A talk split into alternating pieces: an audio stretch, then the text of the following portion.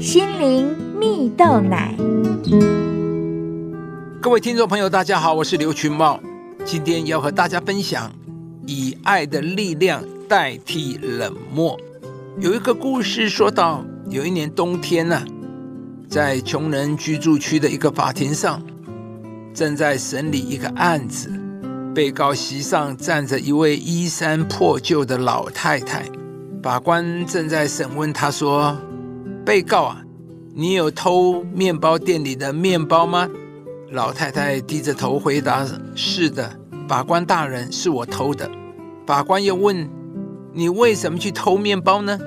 是因为饥饿吗？”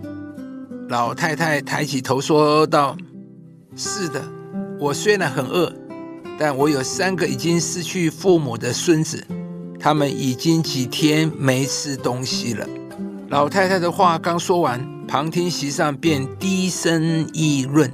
法官敲了一下木锤，严肃的说道：“安静，下面宣布判决。”并转头对老太太说：“按照法律，你有两种选择，就是处以十美元的罚金，或是十天拘役。”老太太为难的说：“我若有十美元，就不会去偷面包，所以我愿意拘役十天。”可是我那三个孙子谁来照顾呢？这时候，旁听席上站起一位男子，面对老太太鞠了一躬，说：“请你接受十美元的判决吧。”说完，他便掏出十美元，摘下帽子放进去，又接着对着旁听席说：“身为这座城市的市长，我要请在场的大家每人交五十美元的罚金，这是为我们冷漠付费。”以处罚我们生活在一个要老祖母去偷面包来喂养孙子的城市。法庭上全部的人都惊奇了。片刻，全部旁听者都起立，每个人都拿出了五十美分，放到市长的帽子里，连法官也不例外。亲爱的朋友，人和人之间并非孤立无关。人生在世，谁都有可能遭遇危难和困境，谁都有可能成为弱者。如果我们在别人危险时不伸出援手，谁能担保自己不会也有孤立无援的时候呢？而这也是为什么故事中的市长会说，我们需要为我们的冷漠而付费。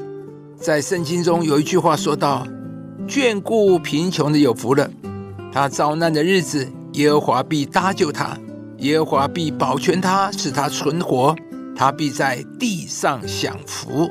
这段圣经把上帝的心表达出来，那就是上帝对贫穷人的怜悯。